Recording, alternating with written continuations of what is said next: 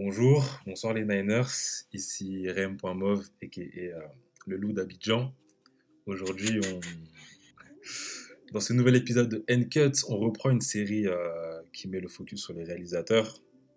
Dans l'épisode précédent, on s'était euh, attardé sur Quentin Tarantino et aujourd'hui, on va parler de Martin Scorsese, un des grands noms du cinéma contemporain. Et pour ça, on a fait revenir notre invité de la dernière fois, Lilia, bienvenue à toi.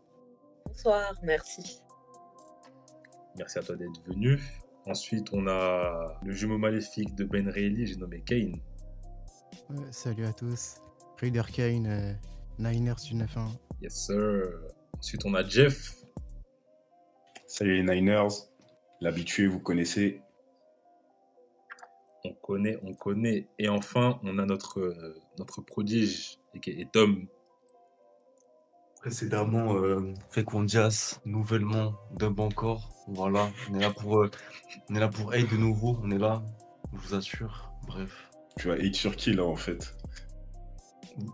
Voilà, vous allez voir. Vous allez voir. Ok, ok, ok, ok, ok, ok. Tu vas voir. je, mange, je, mange, je vais être très calme, je vais être très calme ce soir. Je vais très calme. Ok. Tu peux hate sur DiCaprio si tu veux. On t'en voudra pas. Vous inquiétez pas. Plus à dire tout est clair. du coup, du coup, du coup, du coup, pour cet épisode, on va revenir un peu sur euh, ben, la biographie de, de Scorsese, parler euh, de ses débuts dans le monde du cinéma, mais aussi de son enfance, parce que c'est c'est une part importante quand même de, de sa patte cinématographique. Ensuite, on va revenir plus, global, plus globalement sur son œuvre en général, parce qu'il démarque de ses pairs, euh, des thèmes récurrents dans ses films aussi. Euh, on va mhm. parler aussi de, de ses collaborations fréquentes avec euh, notamment De Niro, DiCaprio. Et on reviendra ensuite sur les propos qu'il a pu avoir par rapport à, à l'industrie du cinéma de maintenant. parce que c'est vrai que ça fait débat encore aujourd'hui. Voilà, c'est une industrie qui change et il y a eu des propos plutôt, plutôt pertinents, je, trouve. Des propos qui polarisent, les opinions. On, va en débattre, on va en débattre. À voir, à voir. à voir, à voir. Et voilà, je pense qu'on est prêt pour, euh, pour commencer. Mm-hmm. Let's go, let's go. Du coup, let's go, let's go. Je suis prêt. Martin Scorsese. T'as dit quoi, Kane? Non, non, rien. Du coup, du coup, Martin Scorsese. On va garder la prononciation française. Hein. Donc, euh... tu, vas, tu vas pas l'appeler Martine. Vas l'appeler Martine. Allez, allez. Martine Scorsese. Plaisir.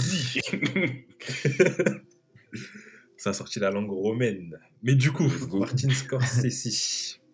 Euh, né dans le Queens avant de déménager à l'Italie, à Manhattan, euh, Little Italy, qui est un, quartier qui l'a beaucoup influencé pour, euh, ses films.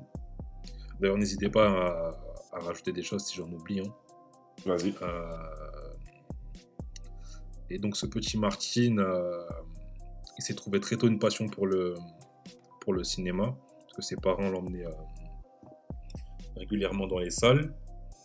il y avait le cinéma, il y avait aussi la religion. Euh, il a grandi dans une famille catholique et c'était un, enfant très pieux. Euh, à tel point d'ailleurs que à ses 14 ans, il a tenté un, séminaire pour euh, être préparé aux fonctions de prêtre en fait. malheureusement, ça s'est pas passé comme prévu. Il a arrêté au bout d'un an et à partir de là, il a continué du coup sa voie dans le cinéma. Mm. Donc je vais pas forcément revenir sur tout, euh, tout ce qu'il a fait dans, pendant ses années d'études, si ce n'est dire qu'il euh, a, il a fait pas mal de courts-métrages, dont un qui avait euh, fait pas mal sensation, ça s'appelle The Big Shave. C'était une espèce de ah, critique de, de la guerre du Vietnam. il est aussi ami avec quelques grands noms, notamment Coppola, De Palma. Il y avait qui d'autre? Il y avait Lucas. Et George Lucas, ouais. Ah, ça ça t'a réveillé, ça. hein. Euh, la génération. Non, mais voilà. Je dis, c'est active pas la génération vocale. de- du nouvel, euh, nouvel Hollywood. Si, c'est ça, ouais, c'est exactement ça. On les appelait Ah, du les avait Spiel- Hollywood Brats. Ouais, c'est ça, Spielberg aussi.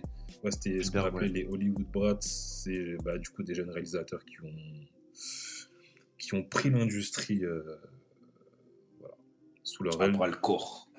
à bras le À l'heure corps. actuelle, Voilà. à l'heure actuelle, ce serait des films bros. hein. On les appellerait comme ça. Effectivement. N'ayons pas peur des des mots. bons nerds. Des bons bons nerds. Vraiment. Des bons letterboxed. Oh la dingue. Merde, il a Eh, tiré. eh, eh, à, à ceci près que au moins ils produisaient aussi. Ça veut dire que voilà. Voilà, ils avaient de la légitimité, on va dire. Sympa. Mais du coup, euh, pour jump un peu euh, jusqu'en 1967, c'est là où il a fait son premier long métrage qui s'appelle du coup Who's That Knocking at My Door? Euh, Et à partir de là, bah, c'est le début d'une carrière bien bien fournie avec pas mal de films cultes, dont, Taxi Driver, là, on a Raging Bull, Les Affranchis et plein d'autres films que vous connaissez sûrement, dont on va parler. Euh, Une carrière avec pas mal de hauts et de bas aussi. Ouais, ouais, c'est c'est vrai, parce que. Une carrière avec pas mal de hauts et de bas. Parce que c'est vrai que. euh, il pouvait sortir un hit en fait, et deux ans après sortir un flop commercial. Mm. Mm, mm. coup, Mais en- même au-delà de- son succès commercial, je parle même juste en termes de sa vie personnelle, c'est-à-dire euh, Hum, ses, ses problèmes avec la drogue, ses problèmes avec l'alcool, Mhm. tout ça, c'est des trucs qui l'ont touché de fou à un moment et qui, qui ont failli le faire plonger d'ailleurs. Mais on le voit En bien dans sa filmographie, hein. ces périodes un petit peu troubles. Mm, mm, mm. C'est vrai, c'est vrai. Et Je pense moi, je voulais notamment juste- à. Vas-y, vas-y. Ah, je voulais juste revenir sur un élément biographique, c'est qu'en fait, on passe souvent sur les réalisateurs, euh, enfin, les réalisateurs euh, sur euh, leurs études de cinéma.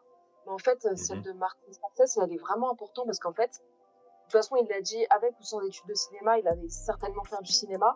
Mais en fait, le fait Mhm. de d'apprendre vraiment euh, le cinéma, que ce soit les techniques ou même, enfin, tout son bagage cinématographique, ça l'a vraiment permis d'échapper à cet enfermement culturel dans lequel il baignait dans, dans son Little Italy. Mhm. Probablement que s'il n'allait pas faire ses, du coup, une université de cinéma, des études de cinéma pour en parler, ces films Mhm. allaient vraiment être, euh, allaient vraiment être uniquement, euh, comment dire, un peu, euh, un peu une, une- des autobiographies sur, euh, Ouais. sur la collectivité de Little Italy. Mm. Voilà, Ouais, ça lui a on- permis on un voit peu d'ouvrir euh, ses horizons. Exactement. On voit bien les influences qu'il a dans ses films, que ce soit Godard ou Fellini, enfin peu importe, mais on voit Mhm. vraiment qu'il n'a pas coupé avec ses racines. Hum, hum, hum. Donc voilà, donc je pense que c'est important de de pas juste se dire ah bah, c'est un réalisateur qui a fait des études de cinéma comme, comme on passe souvent dessus, mais vraiment ça l'a aidé à élargir son horizon cinématographique. Hum, hum, hum, hum, hum. Tout à fait, tout à fait. Et bah ouais, bah, bagage cinématographique euh, bien fourni parce qu'il a aussi fait des, euh, des documentaires. Et il a aussi créé euh, trois euh, organisations qui, euh, qui sont engagées à la, à la préservation et à la restauration d'anciennes pellicules, enfin de, de vieux films, quoi, qui, Mm. qui se dégradaient avec le temps. Donc euh, voilà, il a fait beaucoup de choses, ce, euh, ce Martin Aussi, il y avait pas Scorsese. un. Il me semble qu'il y avait une organisation, c'était euh, enfin, une association pour euh, le cinéma indé euh, à travers le monde. Notamment, il y avait euh, Ouais. euh, un réalisateur sénégalais, là, j'ai oublié son nom. Ouais, euh, ouais, c'était. euh, bah oui, c'est euh, Ousmane Semben. Ouais, C'est- Je, je sais que ça me disait un truc ce que vous avez dit là par rapport à la restauration. Et ouais, du coup, c'est ouais, Mm, mm, mm. Ousmane Semben, celui qui a fait euh, La Noire 2 euh, et d'autres films, je, je ne sais plus. non. ouais. Ouais, ouais. Euh, D'ailleurs, attends. Il me semble que le nom de l'organisation, justement, c'est. Laissez-moi chercher en deux spies. Là, j'ai mes notes sous les yeux, je triche un peu. T'as pas à leur dire, gros. Dis que la connaissance vient de ton cerveau. On s'en fout. Ça s'appelait. African Film Heritage Project, Ah ouais. Hmm. créé en Ça, 2017. Non mais euh, restons assidus. Oh, comme- oh, Il a aussi fait Michael Jackson, il a aussi fait Bad. Il a fait bad. Effectivement, Ouais, il a fait ouais, bad. ouais, ouais, ouais. Ah, Il a fait bad. Euh, Il a touché à beaucoup de choses. Ouais, Ouais. il a fait des Il a publicités fait aussi. euh, une pub pour. euh, C'était Chanel, je crois que c'était le bleu de Chanel avec euh, Gaspard Ulliel. C'est aussi lui qui a fait la pub. Ouais, ouais, j'ai. Ah ouais, ok. Plein de- Hmm. Une carrière bien, bien, bien remplie, effectivement. Et un nouveau film, du coup, qui sort euh, quand, euh, juste après le Festival de Cannes. Donc encore ouais, un ouais, je, ouais, je crois qu'il va être présenté. À... Je crois qu'il va être présenté à Cannes. Je suis pas sûr. Il a quel âge maintenant Ouais, je crois. il En 80 ouverture. C'est euh, Killers of the Flower Moon. C'est ça. C'est ça, c'est ça. Il a quel âge maintenant Apparemment, ils l'ont vu. euh, certains, certains acteurs qui ont travaillé avec lui l'ont vu et sont dithyrambiques dessus. Genre. Prochain classique, je sais pas quoi. Donc euh, j'attends de voir. J'attends de voir. J'attends de voir. euh, je sais, je je plus si c'est. Apple TV qui le. C'est Apple Ouais, TV, c'est- ouais. du coup, c'est une Il sortie Apple TV et pas sur au cinéma, du coup. Non, il va sortir en salle. Il va sortir en salle pendant quelques jours et ensuite ça sera Bah, sur Apple TV. Ok. Et pour répondre à ta, à ta question, Kane, euh, il est vieux. J'ai pas fait le Ouais, calcul. il est sur les qu'il a- 80 balais. Hein. Euh, Non, je crois. C'est fou d'avoir une carrière comme ça euh, aussi. Il a 80 facile. J'ai j'ai vu un truc et tout, il a 80 facile. Ouais, parce qu'il est né en Ouais. 1942, donc euh, ouais. ouais. Ouais, ouais, Ah, ouais, ouais, voilà. Ouais. Man is old. Mhm. Ouais. Ouais, donc il est sur 81 là. 80, 81. Ouais, il va avoir 81. 80, ouais. 81, ouais. Il, il- il va mourir la caméra à la main comme Holst lui. Oh la dingue. C'est une bonne mort. c'est un, monument, quoi. Mhm. En tout cas. En tout cas, en tout cas. Et, et maintenant, je pense qu'on peut un peu euh, s'attarder sur euh, sa filmographie en général parce qu'elle est, elle est vaste. Elle est dense, elle est vaste. il y a- dense, elle est vaste. beaucoup de choses à dire.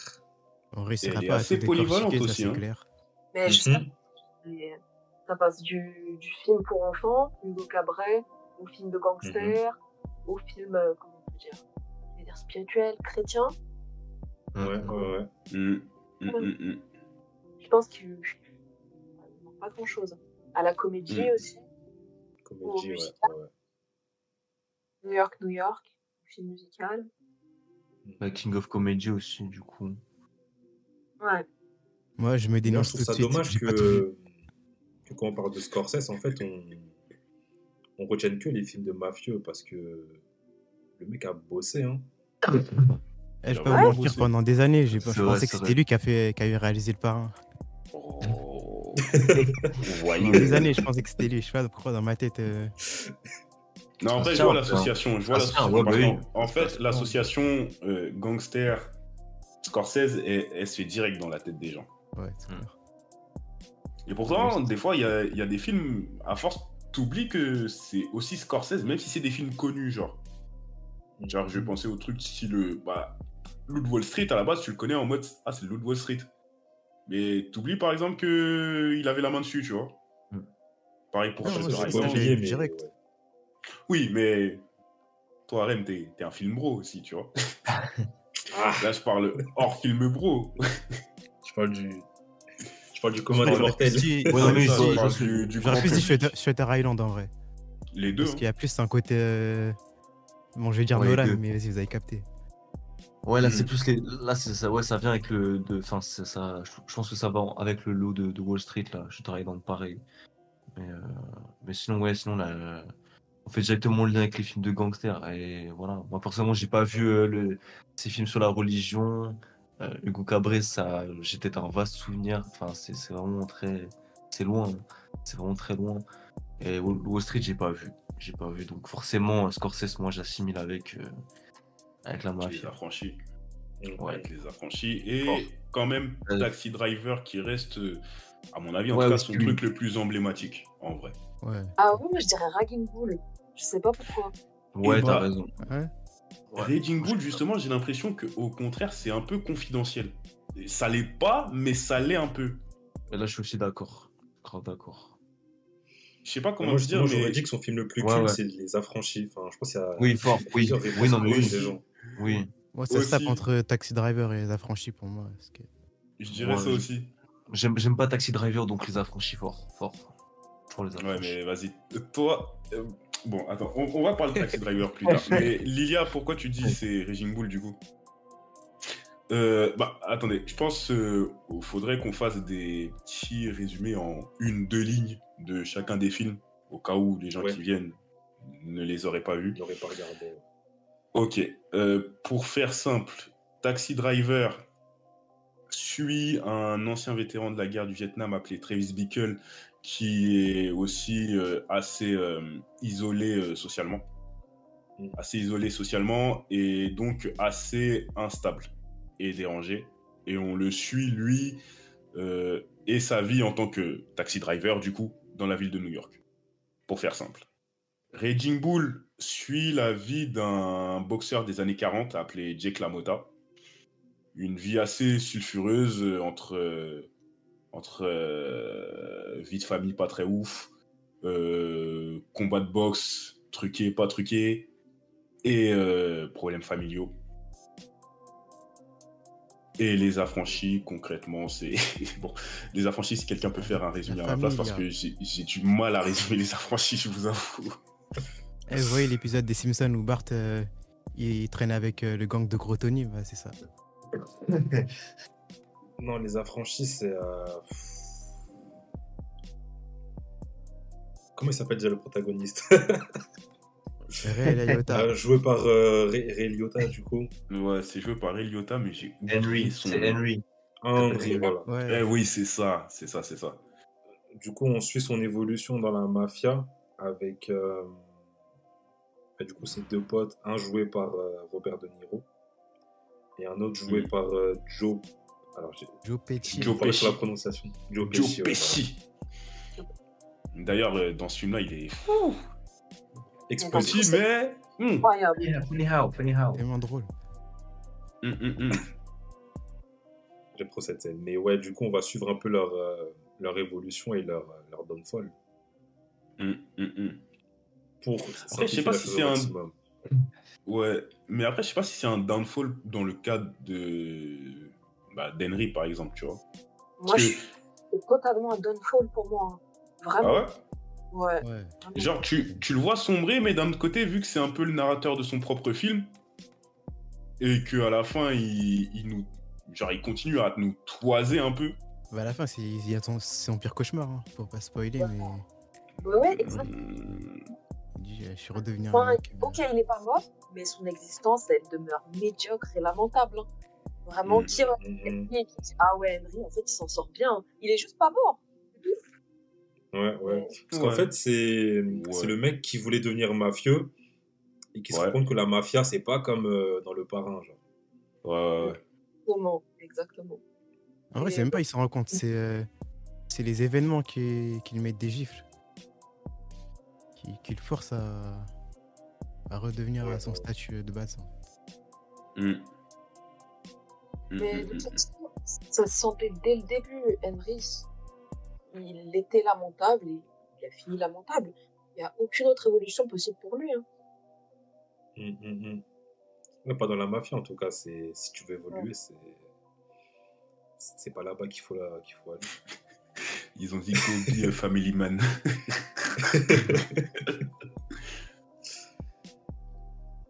Ok. Mais, Ok, ok. ouais. Du coup, ouais, moi, euh, en fait, je- euh, Les Affranchis, je le voyais plus comme film culte par rapport à, à l'envergure, on va dire, du film. Genre, euh, tu sens que c'est. comment dire ça? Il Tu sens qu'en termes d'ambition. Pardon? J'ai, euh, non, je, je voulais dire ce qui est devenu la pop culture, c'est ça? Ouais, par rapport à son impact dans la pop culture, mais aussi par euh, l'ambition du projet en, en lui-même. Genre, euh, en termes de réalisation, c'est un step-up par rapport à ses films d'avant. sais pas si Ouais. vous voyez ce que je veux dire. Je pense que je capte ce que tu veux dire. Mais du coup, moi, je veux foutre euh, Taxi Driver, même pas pour son influence sur la pop culture, même si elle est très présente, je trouve. Mhm. Et j'en avais parlé avec Kane d'ailleurs euh, à ce sujet. Mais même son influence sur la culture tout court. C'est-à-dire que le bougro qui a essayé de fumer Ronald Reagan, de base, il s'est ouais, inspiré ouais, de ça, genre. De base, il s'est vrai, inspiré de ça. vrai. Et je sais pas si vous vous souvenez de l'épisode d'American Dad, là. Mais Ah, ça, ça m'est resté en temps, là. tête. Ouais, exactement, Ouais. quand il remonte dans le temps pour Martin Scorsese, lui faire arrêter la coke, tout ça, je sais pas quoi. Mais en, vrai de vrai, c'est une dinguerie. Et c'était avant l'époque des Matrix, de Columbine, tout ça. C'était le premier. Enfin, le premier. Après, là, je, je m'avance fortement. Que les fans de cinéma me corrigent si j'ai tort. Mais ça apparaît vraiment comme le premier film qui a influencé un. J'allais dire un, j'allais dire un déséquilibré. Oui, J'allais parler comme eux. Mais un, un- une tentative d'assassinat, genre, tu vois. Mhm, Ça mhm. dépend si on compte euh, le film qu'a créé le Cucus Clan juste avant. là. Vas-y, euh, frère. Je sais plus c'est quoi le titre. euh, J'appelle pas ça du cinéma. Mais ouais, je vois ce que tu veux dire. ouais. Mais en vrai, je dirais aussi, ça, une- en vrai, le film, il a, il a, une, euh, il a un côté un peu intemporel. Parce que Mm. je l'ai regardé, en fait, Empreinte, ouais. et ça fait trop. euh, Bah, en fait, euh, comme j'ai vu Joker avant, avant de le voir, T'as capté. tu vois, voilà, il y a T'as ça. capté. T'as sais, le capté. côté capté. incel, euh, genre euh, qui veut tirer sur tout le monde et tout, qui veut comme des school shooters et tout. Mm. Vraiment ce Mm, côté-là. mm, mm. À fond, à fond, à fond, à fond. Et même derrière, bah, c'est ce que je disais, c'est que le personnage de Taxi Driver, Travis Bickle, j'ai l'impression que je le retrouve dans plein de persos qui sont apparus derrière. Mm, Ouais, totalement. Genre, euh, moi, je vois Travis Bickle, euh, je vois, on va faire l'épisode, mais je vois à fond du Rorschach, par exemple. Mhm. Mais en fait, le truc avec Travis et le truc qu'on retrouve, euh, et en fait, on a l'impression de voir Travis partout, c'est que Travis, c'est littéralement la manifestation de, bah, de, du coup, un peu de la sociopathie et de la, et du stress post-traumatique. Donc, c'est normal qu'on le retrouve un peu partout, mais je trouve qu'il a tellement été bien écrit, et tellement bien joué, et tellement bien tourné, on a l'impression que c'est, que c'est Travis qu'on retrouve. Mais alors, en fait, la chose qu'on retrouve, c'est, en fait, c'est sa maladie. C'est ses troubles. Ouais, vrai. Ouais, Mhm, exactement. mhm. C'est vrai. C'est vrai, c'est vrai. Mais après, des fois, c'est même pas, c'est même pas au niveau de, de, de ce que le personnage dont il s'inspire, à mon avis, est, mais au niveau de ce qu'il dit, par exemple, tu vois. C'est-à-dire que, par exemple, quand Travis, il parle à, à Palentine, qui lui dit, euh, ouais, il faut tout brûler, il faut brûler toute la ville, il faut tuer tout le monde, ou alors un de ses, un de ses monologues intérieurs où il dit, euh, faut, cette ville, c'est la saleté, il faut tous les tuer, tout ça. C'est le dialogue d'introduction de Rorschach, ça, par exemple, tu vois. C'est-à-dire Ouais. que il y a des trucs, il y a vraiment des trucs, j'ai l'impression, c'est des références mot à mot. Après, il faudra que j'aille checker si Alan Moore s'en est bien inspiré ou pas. je sais qu'il pour s'est inspiré d'autres persos que- de comics, tout ça, mais eh, vas-y, Alan Moore, lui, et ce qu'il dit sur son œuvre derrière, bon, voilà. Mais t'es très cinéphile en vrai, il y a moyen. Il y a moyen. Et du coup, Mais- voilà. c'est- Je suis d'accord. Je suis d'accord qu'on, ouais, c'est vraiment devenu la figure même de. Je suis d'accord. Vraiment l'archétype. Hmm. Hmm, hmm, Mais hmm. euh, Scorsese, il avait un, il avait une, une citation. Carrément, j'ai noté pour l'épisode euh, sur Travis qui me paraît vraiment importante. C'est, il a dit que, euh, qu'en fait, Travis, pour atteindre la sainteté, sa seule réponse, c'est euh, d'appeler la colère de Dieu. Hmm. Donc, euh, Hmm. vraiment, en fait, pour s'approcher de. pour faire un peu. euh, comment dire Amende honorable, et ben, en Mhm. fait, il devait passer uniquement par la violence. Ouais, effectivement. Ouais, Effectivement, effectivement. Un délire et que c'est un destruction truc avant qui- création. Exactement. Et en fait, Ouais. il a dit qu'il s'est littéralement inspiré euh, de l'Ancien Testament. Et pour lui, euh, Ouais, ce que j'allais dire, pu être une figure qu'on retrouve dans l'Ancien Testament. ce que j'allais dire dans, Ouais. dans ces films, souvent il y a, y un côté euh, très biblique euh, dans ces personnages qui reviennent. Ouais. qui revient souvent. Hmm. Ouais, Mm, ouais. mm. Genre, Et ça se retrouve dans, dans la plupart de ses films. En fait, il y a toujours, et j'ai l'impression, c'est c'est récurrent avec lui, il y a toujours cet aspect euh, sacré et profane, tu vois. C'est-à-dire que Ouais. il, il- il va toujours chercher dans, dans cette sorte d'interstice où tu vas trouver des persos qui sont soit des représentations du sacré, soit à la recherche du sacré, mais qui en même temps vont avoir des actes innommables ou des, euh, des actions ou des actes innommables, ou alors des traits innommables ou en tout cas des persos qui vont flirter avec les deux, ou des même des fois le film lui-même va flirter avec les deux. Mais Ouais, c'est un peu. euh, Vas-y, je te laisse finir. Euh, moi, ah, euh, en fait, je sais pas si vous voyez c'est quoi le, le chemin de croix euh, catholique, enfin ouais. catholique, mais en fait, pour bah, par exemple pour euh, bah, pour euh, Taxi Driver et Ragging Bull et même Mean Street, vraiment, et bah, il, et, euh, Scorsese suit le chemin de croix. Donc en fait, on commence par le vertige, ensuite on passe par la présence, le vertige, ce sentiment un peu de bizarrerie. Ensuite, on passe par la présence du mal. Ensuite, on a la damnation, le châtiment. Ensuite, le personnage va, re- va rechercher le pardon. Et ensuite, Mhm. il aura la paix. Donc, euh, vraiment, cette, euh, cette empreinte euh, du catholicisme dans la, la filmographie de Scorsese, Oui. elle est vraiment extrêmement marquée. Mais carrément, Et- il y a un film où ça, c'est grave explicite. Genre, c'est Bringing All the Dead. Avec euh, Nicolas Cage, même. euh, c'est un ambulancier, là. Je sais pas si vous Ouais. avez vu. Et Ouais, c'est littéralement ça. Genre, c'est. Genre, en gros, c'est un ambulancier. Genre, euh, il fait des shifts de malade et tout. Il dort pas. Mm.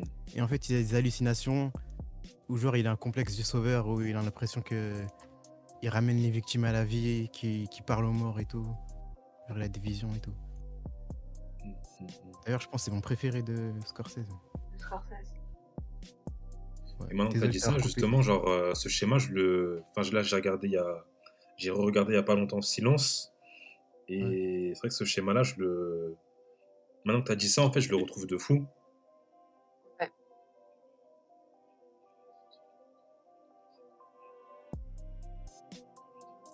Exact. Ouais, de ouf. Et bah, maintenant qu'elle a dit ceci, je le retrouve vraiment dans ouais. Taxi Driver et dans, euh, et dans Raging Bull, du coup, aussi. Sachant que Ouais, dans. Taxi Driver, le pardon, c'est- lui qui sauve. euh, Ouais. C'est. Comment ça s'appelle Amy? C'était Iris son nom? Ouais, c'était Mhm. Iris, ouais. Et. Mais en fait, soit Ouais, la personne suit le c'est chemin littéralement chercher le pardon de son, de son soit en refrain, fait, genre. il ne la cherche pas. Et c'est même pas qu'il ne la cherchait pas, c'est qu'il Ouais, l'a ouais, dit. ouais, ouais. Mais en fait, t'as une absence de Dieu, littéralement. Et on peut voir ça soit Henry, soit Sam Bronstein. Et en fait, ce qui est drôle, c'est que les deux qui ne cherchent absolument pas Dieu, que ce soit explicitement ou implicitement, et ben c'est ceux qui demeurent lamentables. Par exemple, euh, Sam euh, finit comme il a commencé à faire des, paris, c'est tout.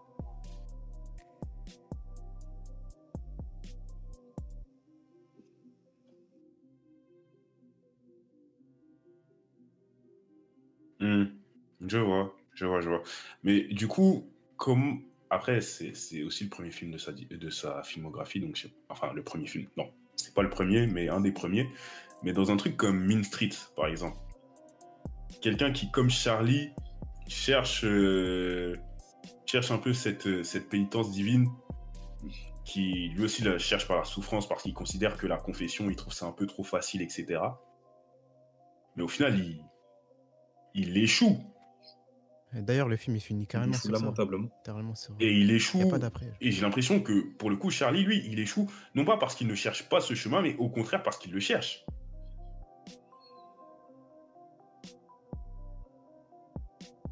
Hmm. Mm. Hmm, hmm, hmm. Mais je pense que son échec aussi, il est dû au fait que la personne qui cherchait à aider ne voulait pas forcément aide- s'aider elle-même. Euh, pour, Johnny euh, Boy, c'était c'était un vrai cassos. Hein. Hmm, hmm, hmm. Ouais, mais juste pour faire un petit point euh, résumé du film. euh, Ouais, ouais, vas-y. pour, les, pour les auditeurs, Mean Street, c'est un film qui suit, euh, grosso modo, un groupe de gangsters en devenir. Petite frappe. Hein. C'est pas encore des made men. petites frappes euh, du quartier. hein. Pour l'instant, c'est des, la baston des dans le bar là. petits dans le game, mais la plupart sont même des, des losers. Mais il y en a un. Hmm? Ouais, ouais, ouais. Ouais, ouais. Mais il y en a un qui, qui est sous le qui est sous le, la protection, sous le tutorat d'un d'un don, d'un d'un grand don. et qui lui aussi cherche à monter dans la mafia, mais il s'avère que à cause de ses relations avec ses autres petites frappes, ça risque d'être euh, très fortement compromis. Avec C'est l'idée. petites frappes et la cousine d'une de ces petites frappes en question. Et la cousine d'une de ses petites frappes, effectivement. Donc le mec est dans un, dans un vrai bourbier en fait. Hmm.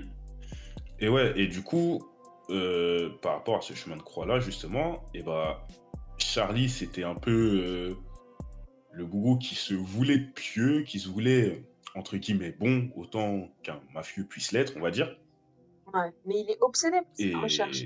Vraiment, qui littéralement. échoue dans sa bonté, en fait, qui Il échoue cherche, dans sa est obsédé par recherche du- recherche et il est obsédé par, euh, de, de la en salvation. fait, par le fait de se punir lui-même. Hmm.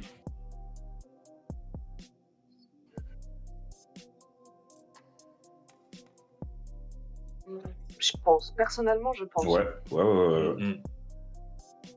Mais Et après, du coup, je penses dis, qu'il cherchait à se punir en restant aussi de longtemps auprès de Johnny euh, Boy? la paix, c'est parce que peut-être qu'il.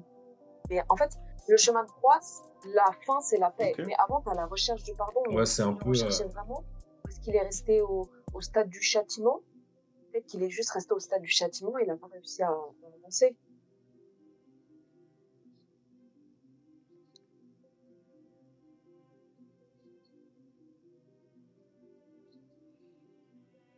Je pense hein. aussi, ouais, ouais, ouais. Parce que la souffrance, c'est aussi, euh, c'est une grande partie en fait de euh, de la philosophie euh, chrétienne. C'est-à-dire que, c'est-à-dire que t'endures en fait, t'endures jusqu'à jusqu'à recevoir la salvation. Mm, mm, Et mm, je mm. pense que ouais, il a pas, il a pas forcément réussi à passer ce cap-là en fait avec euh, Johnny Boy. Je pense aussi. A, il a pense été, il a été patient, mais un peu trop patient en fait. Un peu, un peu beaucoup trop patient, même. Mais ouais. ouais, ouais, ouais, je comprends totalement. Je comprends totalement. Et, Et j'avais aussi noté euh, dans ce film-là, excuse-moi de te couper, Jeff. T'inquiète, euh, t'inquiète, t'inquiète, t'inquiète. C'était euh, aussi comment en fait Scorsese il met du coup en opposition les, les lois spirituelles qu'on peut retrouver dans les religions et les lois des hommes, c'est-à-dire euh, Mm, mm, mm. dans le cas de Streets, euh, le code un peu de la mafia qui n'est pas compatible avec du coup euh, ce à quoi aspire Charlie. Parce que tu vois que le bouc veut faire quelque chose de mieux de sa vie, mais qui- qu'il est coincé. T'avais euh, avec Teresa, il me semble, t'avais toute une euh, Ouais, c'est ça. toute une discussion sur le fait qu'elle voulait prendre un appart à, à Uptown, changer de cadre, et Ah, je qui sais pas voulait pourquoi ça que Charlie Menace avec elle faire quel- quelque chose d'autre de sa vie. Mais lui, Zéro du coup, a, pas pu parce qu'il était coincé dans, dans, dans la pègre. Ah bon? Non, mais. La street ref. Non, mais c'est le même scénario. Toujours. La street- euh, euh, Toujours. Non, il est trop street. Je suis mort. Peu importe la situation.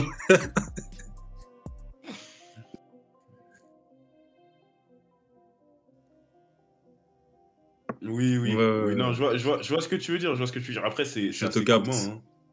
Mm. Après, En soi, oui. Même, C'est dehors aux de c'est- de- C'est un scénario assez commun. hein. T'as Ouais, ouais. t'as la, t'as le love interest qui cherche à sauver le transition. protagoniste, mais le protagoniste En fait, euh, il y a un film aussi reste qui est, dans- qui est grave street. dans Genre, ses c'est voies, Clockers. même si ses voies vont le mener à sa perte. Et à la base, ça, ça devait être ça. un film de, de Scorsese. Mais genre, vu que. Genre, il avait commencé à bosser dessus. Mais à un moment, il s'est arrêté. Et genre, en fait, il s'est dit qu'en fait. euh, tu vois, c'est, son truc, c'est, c'est les Italiens, c'est la mafia et tout. Il s'est dit, ouais, je vais donner ça à Spike Lee. Moi, je connais pas. Je connais pas ces trucs de Renault. Il a pas dit ça comme ça, je pense, mais c'est un Hmm. peu l'idée. Enfin, bref, fermez la parenthèse.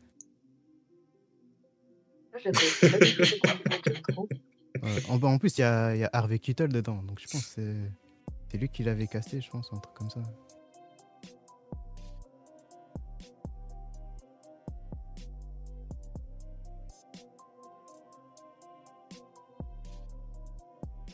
Oh. Mm. Ok. Mais quand, ok, quand je vois. Rémi, quand, quand- quand Rémi parlait tout à l'heure des, des réalisateurs un peu copains avec euh, Scorsese, bah, du coup Spike Lee il fait partie du coup de ces, ces réals aussi, genre. Même si c'est pas vraiment le même groupe, mais. mais, mais C'est un il affilié. Ouais, ouais, de fou. Hmm, hmm. Mais ouais, pour, euh, pour revenir au, au traitement des thèmes de Scorsese, euh, ouais, il y a pas mal cette dichotomie entre, entre euh, la morale des hommes et la morale religieuse, genre. Mhm. Et il y a aussi un truc que je trouve qui, qui, est tout le temps là, en fait, que ce soit, euh, que ce soit soit en tant que thème principal, soit, soit en relief. Mhm. C'est un peu le, le rapport de, de chaque homme à sa propre masculinité, en fait. Et Ouais. comment, généralement en tout cas, comment généralement ce rapport, il va s'exprimer par euh, la violence, en fait. Que ce soit la violence faite aux autres ou, dans d'autres cas, la violence faite à soi-même, comme avec Travis, par exemple. Mhm. Ou dans le cas de Travis dans Taxi Driver, c'est poussé loin, où lui, pour lui, euh, pour, se, pour devenir euh, complet, pour être prêt et complet, il passe par euh, le maniement des armes, l'achat d'armes, de, de toutes les armes en fait. C'est-à-dire qu'il avait son marchand d'armes lui a tout vendu. Ils ont euh, juste échangé de valises. Il Euh, manquait le Shinzo Abe gun. totalement, totalement, totalement. Ou alors, euh, hum, hum, hum, de fou, de fou. Ou alors même euh, vraiment juste s'infliger de la douleur pure, c'est-à-dire se S'il se se regarde dans brûler, le en fait. miroir, devant le miroir. littéralement se brûler à, à la fameuse gazinière réplique. Mm. pour montrer que oui, je peux le faire. Oui, il y a un délire aussi avec la virilité, genre en mode. euh, Tu sais, genre il est jaloux euh, par rapport à la meuf alors qu'il la connaît même pas encore. Et souvent, bah, souvent en plus, c'est De Niro, il joue des mecs comme ça. Genre dans, dans Red Bull, ouais. Ouais, totalement, totalement, totalement. C'est un malade. Il y a, ouais, il y a ça dans Raging Bull aussi, euh, avec euh, Hum, tout le Ouais. délire du, du boxeur Avec frais. Vicky, là. ouais. Ouais. Ouais, de son propre Et ouais, totalement dans Raging Bull avec, euh, avec Jake qui, qui souvent soit se laisse frapper pour montrer qu'il peut vous, se laisser la- frapper et que ça lui fait rien. La violence de, Mm. De Travis Ouais. est euh, Ouais, ouais, ouais, due à sa masculinité qui pousse au totalement, maximum. totalement. Euh, ouais, moi, je la vois pas comme ça. Je l'ai jamais vue comme ça, j'admets, je la vois pas comme ça. Moi, je la vois vraiment comme. euh, C'est une des composantes pour moi. l'expression de son Pas que, autodestruction, ouais. vraiment.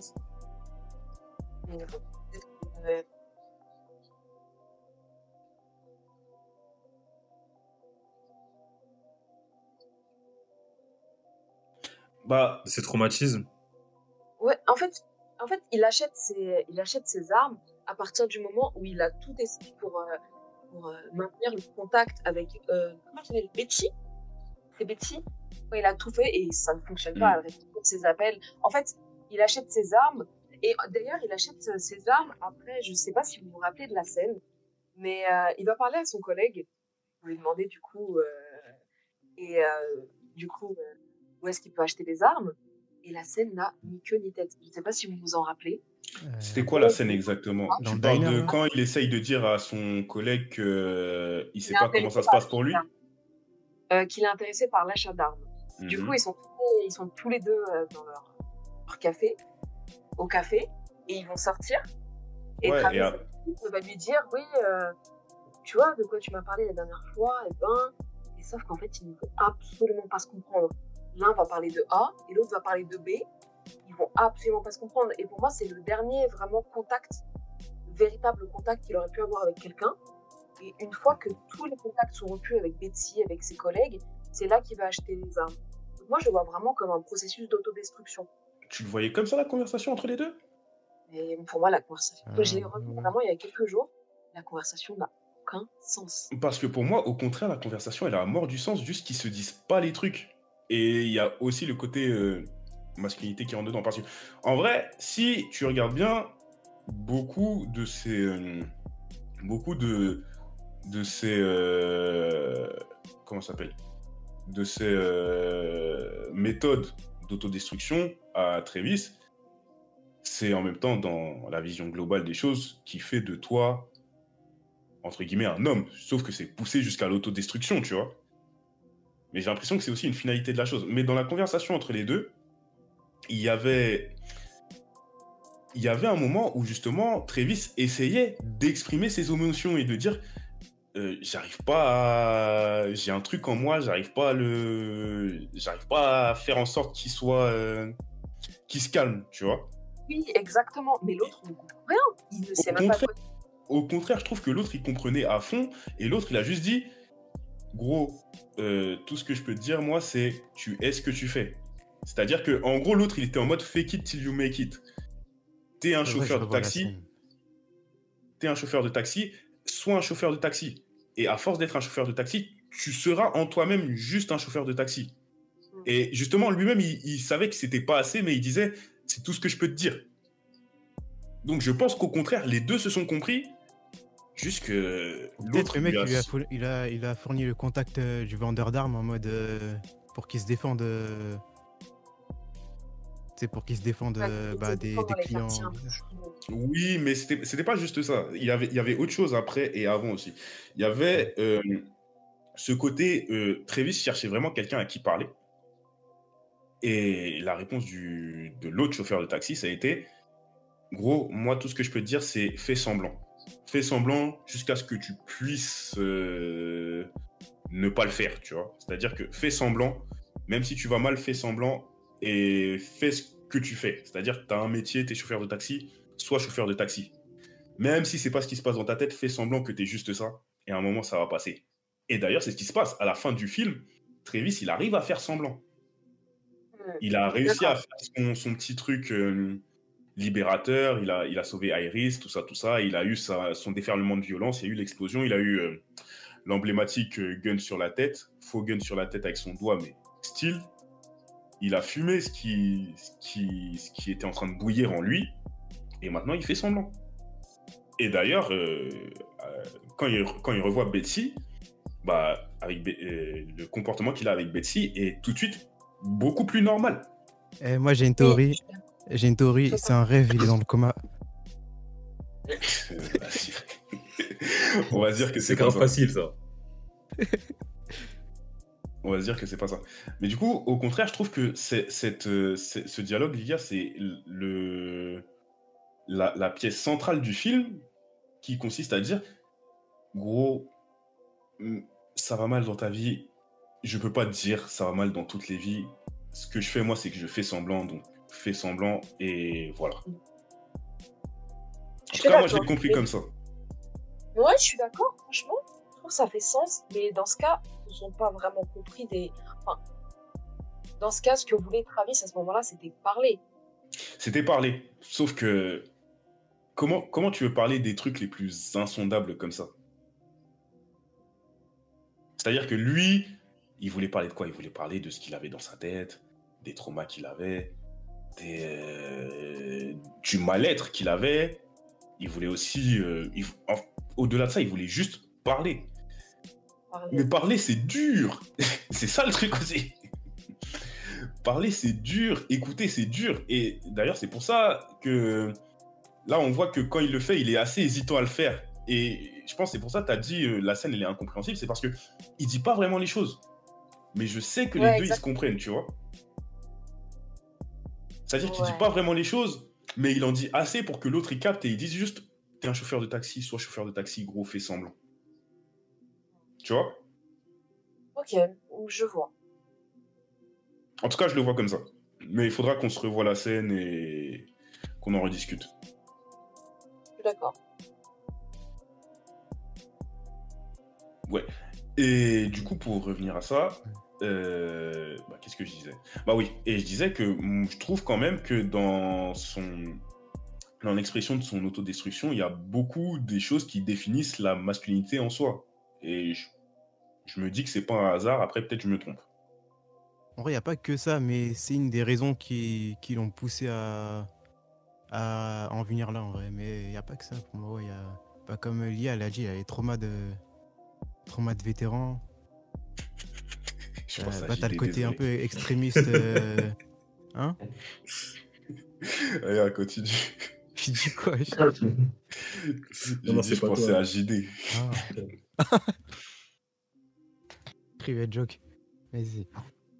Ouais, comme je disais, il y a aussi le côté, euh, bah, le côté un peu extrémiste. euh, Tu sais, même quand il est dans la voiture avec, euh, bah, avec Scorsese, il dit Ouais, Mhm. ma femme, elle est avec un N-word. Hmm. Ça, Il y a tout ça qui a joué. Hmm, hmm, hmm. Totalement, totalement, totalement. Et du coup, là, on voit quand même pas mal de, de sacré dans le profane. Mais je trouve que, au contraire, euh, dans, dans Silence, par exemple, et bah, même si j'ai l'impression aussi que le film se veut, euh, se veut très religieux, très, euh, très euh, admiration et en- dans une sorte de d'admiration religieuse de la chose, et bah, après, c'est mon point de vue et je suis assez biaisé contre la chrétienté pour des raisons personnelles, etc., etc. Mais je trouve que tu vois pas mal de profanes dans le sacré, en fait, aussi, dans, dans Silence, au contraire. Silence, Bah, on peut disons résumer que- euh, dessus. alors. Vas-y, je te le fais en deux spies. Silence, en fait, ça raconte l'histoire de, euh, de deux prêtres portugais, qui, euh, deux prêtres jésuites, qui euh, Mhm. vont partir au, au Japon pour, euh, d'une part, retrouver un prêtre qui avait disparu il y a quelques années, et d'une autre part, pour continuer la mission de, prêcher D'évangile. l'évangile. Voilà. Et en gros, ils vont se rendre compte que bah, le Japon, c'est pas qu'il est pas réceptif, mais que Il l'est pas. non, il Bon l'est pas d'une part, mais euh, ça marche pas comme en Europe. Voilà, pour dire les choses ça. comme ça. Pour dire les choses très simplement. Voilà. Et du coup, dans ce film-là, en fait, ils, ils vont un peu être euh, confrontés à leur foi, c'est-à-dire remettre en question les, bah, à peu près tous les préceptes qu'ils qu'ils connaissent depuis, depuis le début de leur foi. Hmm. Et bah, c'est vrai que pour le coup, en fait, euh, Silence, c'est un film vraiment solennel, mais ça va loin dans la réflexion, en fait. Ça va très très loin dans la réflexion, dans la réflexion et dans la remise en question euh, ouais. de tous les préceptes religieux. Hmm. Que moi, un truc que j'ai noté, par exemple, c'est euh, un peu euh, le paradoxe entre, euh, entre l'espérance du paradis et l'instinct de survie. Je sais pas si Mhm. vous vous rappelez euh, la scène où il est capturé et qu'il se retrouve face à d'autres euh, prisonniers. T'as une meuf Rodrigue. qui lui dit, euh, Ouais, ouais, ouais, Euh, ouais, je- ouais, le perso d'Andrew euh, Garfield. T'as une meuf qui lui dit, mais du coup c'est bien si on meurt parce qu'on sera, on sera au paradis. Et tu sens que dans sa réponse, lui, il est pas sûr. Parce que c'est quelque Il y a un part moment son- d'hésitation, ouais. Ouais, voilà, son instinct de survie, son instinct d'être humain qui... qui entre en conflit avec sa foi. Et ça, ça arrive tout le temps dans le film, en fait. C'est-à-dire que. Mhm, ouais, par rapport au dilemme, du coup. Ouais, ouais. Au ouais, dilemme ouais. de piétiner la, sta- la statue de, de Jésus ou de rester en vie. Mm. Ou même avant ça, c'est-à-dire que ce dilemme, il, il se construit d'abord dans le premier truc, c'est ce qu'ils disent à leurs euh, à leurs fidèles. C'est-à-dire que quand euh, Garoup et Rodrigue, les, les deux prêtres, sont Mm. obligés de quitter le village parce que les soldats arrivent, etc.. euh, le, le Jisama, le, le chef du village, Mm. il, il- il demande aux prêtres que faire si les, euh, si les soldats leur disent de piétiner. Et là, on voit déjà euh, le début de. Ouais, ouais, ouais. de- Il leur, il leur dit piétiner, justement. Il leur dit piétiner, Garoup leur dit piétinez pas. Et au final, eux, ils peuvent pas le piétiner. Mais derrière, tu vois que quand euh, les deux prêtres les regardent mourir de loin, ils se disent, Mm. surtout Garoup d'ailleurs, surtout Garoup, Mhm, mhm. tu vois que tout ce qu'il peut faire, c'est prier en fait. Et, et même lui, tu sens que c'est pas. euh, Il aimerait pouvoir faire plus que ça, mais il peut pas. Après, moi, je vois ça aussi. euh, dans la religion chrétienne, en fait, il y a deux. En fait, il y a un- quelque chose qui est assez paradoxal, c'est qu'il faut pas renier le Seigneur, certes, Mhm. le, la vie humaine est au-delà de sacré. Mhm. Donc, sur quoi s'appuyer? Sur la sacralité de la vie humaine ou sur le fait qu'il faut pas renier le Seigneur? Mhm. Donc, je pense que c'est dû à ça qu'ils hésitent, vraiment. Je pense que c'est aussi Ouais. dû à ça. Et du coup, dans ce contexte, bah, je trouve que le personnage de Kishijiro, bah, c'est celui, et à terme, du coup, le personnage de Rodrigue, c'est ceux qui arrivent à trouver ce. ce cette sorte de. de réponse. Quoique, en soi, les deux, ils ressentent beaucoup de remords à ce qu'ils ont fait, en fait. Donc, je sais pas. Ouais, ouais, ouais. Surtout, Kichi- surtout Kichijiro, Surtout Kishijiro, qui cherche beaucoup la, la confession, la, rédemption. repentance. Ouais, ouais. Mm. Mais ouais, ce film, il est. Il est bizarre. Il est bizarre. Plus je l'ai regardé, genre je rentrais du taf, ça fait que j'avais pas euh, toutes mes capacités cognitives. Du coup, je me mets devant Mm. ça, je. Je crois que j'allais mourir.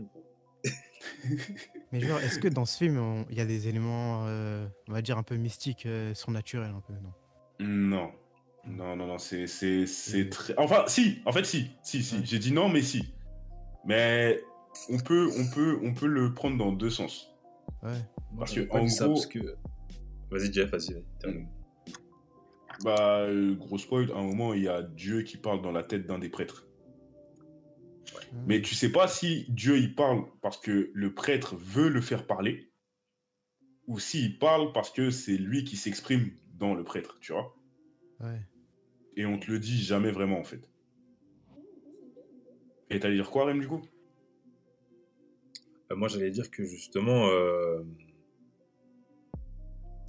enfin, il n'y a, pas vraiment d'éléments euh, surnaturels, c'est plus euh, l'interprétation des, des hommes qui jouent. Hmm. Ouais, je vois. Dans le sens où euh, il y a une scène là où il est avec euh, le gouverneur. Hmm. Non, c'est pas avec le gouverneur, c'est avec euh, du coup le Ferreira là, qu'on apprend qu'il Ouais. est encore en vie. Mhm. Euh, il dit qu'en fait, il n'y a pas, euh, au Japon en tout cas, il n'y a pas euh, quelque chose au- au-dessus de la condition humaine. Hmm. C'est toi qui l'interprètes comme tel, mais euh, Conceptuellement, ils n'ont pas moyen de se représenter euh, Ouais, voilà. le dieu chrétien, en fait. c'est ça, c'est ça, c'est ça. En vrai, je posais cette Pour eux, il y a que question la parce nature, en genre, fait. euh, Ouais. je posais cette question parce que genre j'ai l'impression dans, dans les films euh, ce qu'il fait qui sont très tournés vers la religion il aime bien utiliser cette euh, l'ambiguïté entre euh, tu sais le- le- d'être dans la tête de la, de la personne voir ses Mm. visions ou alors euh, penser que ça se manifeste vraiment tu vois comme dans Bringing Out the a littéralement des fois euh, ouais il y a littéralement des fantômes dans le film Hmm. Genre ça, ça joue sur l'ambiguïté. Et aussi je pense un peu à Cape Fear. Bon c'est un autre registre. Hein. Mm. C'est mais tu sais le, personnage de, de Max Kedgy là joué par euh, De Niro. Hmm. Tu sais il a un côté grave euh, biblique. euh, Enfin je sais pas mystique. Je sais pas on dirait il a des, des, des pouvoirs Ouais. tu vois. Je suis d'accord. Mais il est tellement que quand il meurt, et je sais pas si vous avez lu la Divine Comédie de Dante, mais euh, en gros, euh, la Divine Comédie Dante, elle est séparée en trois parties. La première partie, c'est l'enfer. La deuxième Mhm. partie, c'est le purgatoire. La dernière partie, c'est euh, c'est le paradis. Et en fait, t'as Virgile et Dante. Donc Dante qui va descendre en enfer, puis après chercher le chemin pour le paradis. En fait, il cherche le paradis. Il va être emmené par Virgile. Et en fait, ils vont descendre les, euh, les différents, on, va- on appelle ça les cercles de l'enfer. Ouais. Et en fait, euh, voilà, et en fait, c'est dans du coup la partie de la coup, c'est dans l'enfer de Dante. Euh, Dante, il descend, etc., etc. Et en, en fonction des cercles, plus on va s'enfoncer dans les cercles, plus euh, le péché sera grand et plus la, la punition sera grande. La punition de l'enfer, la damnation sera grande. Et Max Candy, quand il meurt, il récite les derniers vers de l'enfer, en fait, et les derniers vers sont du coup de la terre. Juste avant. Dante et Virgile remontent au purgatoire, puis après au paradis. Et Mhm. donc, euh, donc vraiment, c'est, il est tellement, à la fois, c'est vraiment pas du tout, euh, pas du tout la figure euh, la figure du, du croyant, mais jusqu'au dernier moment, jusqu'au moment où il meurt, en fait, il va réciter les derniers vers de l'enfer. Je suis Mm. vraiment d'accord avec toi. Ouais, non, ce personnage, vraiment. Euh, En plus, il y a des moments dans le film, j'ai l'impression, genre, euh, tu sais, quand, quand il est à l'extérieur de leur maison, que genre, ils ont tous des visions, des cauchemars. Genre, j'étais persuadé que le film allait vraiment euh, son- ton- tomber dans, dans le surnaturel, euh, dans le film d'horreur premier degré. Hum. En vrai, c'est resté dans l'ambiguïté, mais vraiment, c'est spécial. Bon, après, je vais D'accord, en fait- mentir, euh, Que Kenji, il a vraiment une aura, mais littéralement maléfique. ouais, mais au sens propre du terme, vraiment le, le mal absolu qui a du coup limite des pouvoirs. Et, euh, et en fait, le dernier chant de l'enfer, en fait, c'est le chant des traîtres. Coup, en fait, dans le dernier, dans le dernier cercle de l'enfer, dans ouais, le ils sont en latin, non? Ouais, c'est ça. Ouais. c'est ça. Du coup, c'est que les traîtres. On peut se dire, mais pourquoi est-ce qu'ils chantent ce chant? Et c'est en fait à la fin du film, tu vois qu'il a beau être mort, Matt Kenji, bah, en fait, il a laissé une empreinte indélébile sur la famille. Hum. Et donc c'est pour que ça a vraiment une il a son personnage il a vraiment une connotation maléfique parce que même après l'avoir vaincu, il y a toujours son aura maléfique qui traîne autour de la famille. Hum, hum, hum. Il les a tous marqués un peu. Genre, euh, à la fin, en fait, le truc aussi, c'est que KD, il avait ce truc de, de montrer à, à l'avocat que l'avocat n'était pas meilleur que lui. Et Ouais. à la fin, quand les deux ils sont en train de se battre dehors dans la boue, tout ça, tout ça, et que l'avocat est à deux doigts de le fumer, en fait, bah, d'une certaine manière, l'avocat, il, il est à son niveau, en fait. Il a, il y a plus rien qui les... Enfin, il n'y a plus rien. Il y a, entre guillemets, plus rien qui les différencie. Juste Deus Ex qu'il sauve euh, du coup, mais... mais en vrai, à la fin, il meurt vraiment. On le voit mourir ou il disparaît juste? Il meurt. Il meurt, Ouais. il n'a pas moyen de s'en sortir. il n'a pas moyen. Ça me rappelle Matrix. Je sais pas. Désolé, je fais une petite référence de geek. Matrix? Non, comment? Ouais, euh, le dernier, euh, pas le dernier. Euh, Révolution avec euh, du coup tout le délire de euh, Neo, Agent Smith, euh, Deus Ex justement aussi qui revient. T'avoue, je suis pas là. Au calme, au calme. Poursuivons. Too deep for us. Deep. ouais, en vrai, c'est un film grave troublant, grave dérangeant, mais je vais pas vous mentir, j'étais complètement mort dans le visionnage. J'arrêtais pas de rigoler parce que je pensais à, à l'épisode des Simpsons avec, avec C'était la deuxième fois que ça me fait ça, déjà avec Shining. Attends que ça. Non, j'étais trop mort. Hum, hum, hum. Mais en plus, la musique est incroyable. Je savais pas Elle que reste en tête, hein. Ouais, vraiment. Elle reste vraiment en tête. Mais du coup, euh, bah, Cape Fear, Raging Bull, Taxi Driver, tout ça, c'est un peu dans la continuité de, de cette relation que, que Scorsese a avec De Niro, en fait. Et je sais pas, j'ai l'impression que c'est le genre de relation où il y a l'acteur et le réalisateur qui arrivent à se sublimer les deux ensemble et à, et à faire de la magie.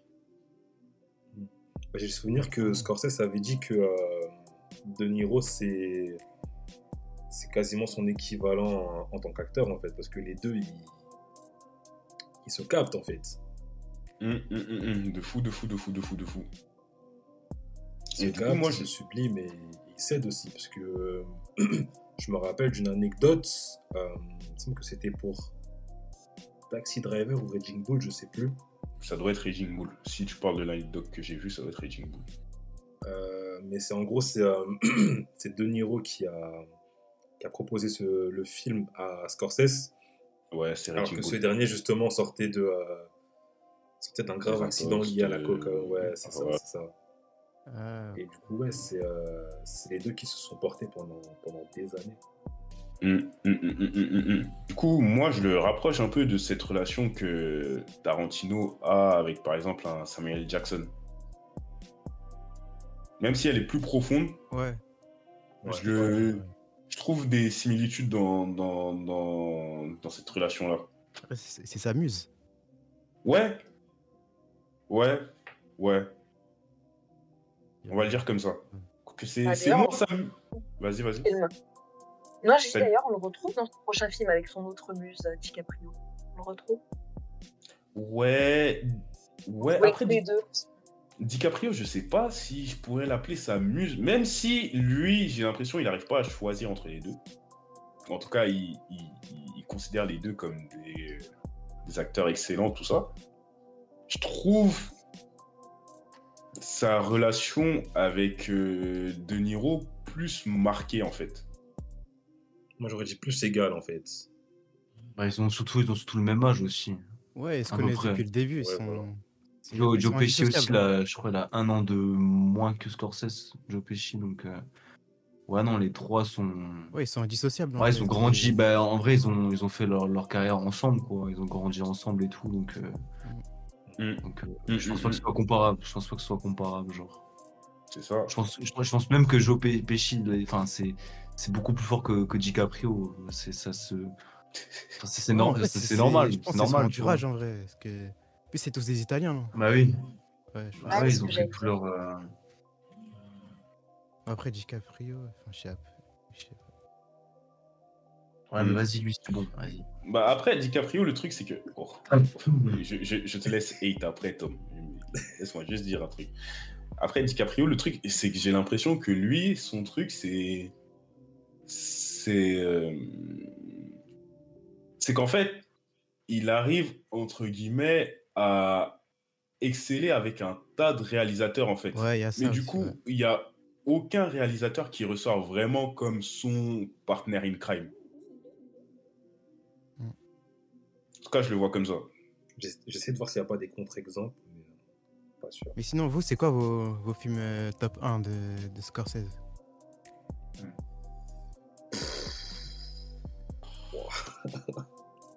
Façon vraiment subjective. Euh, ouais, euh, votre favori à vous. Euh, gang de requins. Ça joue, ça joue, ça joue dans mon Ah, livre. c'est ah, c'est lui. hein. Et quand tu m'apprends un truc là Non, mais juste, il a, il a joué dedans. Ah, ah. J'allais me dire, ouais, je suis des polyvalents. Ouais, ça allait être de la mauvaise polyvalence, là. Oh, pas, Oh, come on, come on, come on, come on. Laisse- laissez ce film, s'il vous Parlons plaît. bien de Gang de requins, s'il vous plaît. Putain. Non, en vrai, mon film femme de Scorsese, je. Moi, là, je pense que je vais mettre Mean Streets. hein. parce que Ah ouais le film me parle. Ouais. Ouais, vraiment cool. Le film me parle pour de vrai, genre. Non, c'est vrai que Mystery, il était bien. Il était bien, c'est vrai. Mais. euh, Moi, j'aurais mis. euh, pff, je vais peut-être les affranchis. Parce que c'est du coup le. C'est le premier film que j'ai vu de lui. Donc, Ah bah, dis donc, c'est que original. j'ai identifié de lui. Écoute, gros. Sophie, elle a mis des youtubeurs ici. Ah, je rigole. Non, mais c'est du coup, c'est le premier film que j'ai identifié de lui. Je me rappelle euh, à mon- à mon- de mon époque, euh, film de mafia au lycée.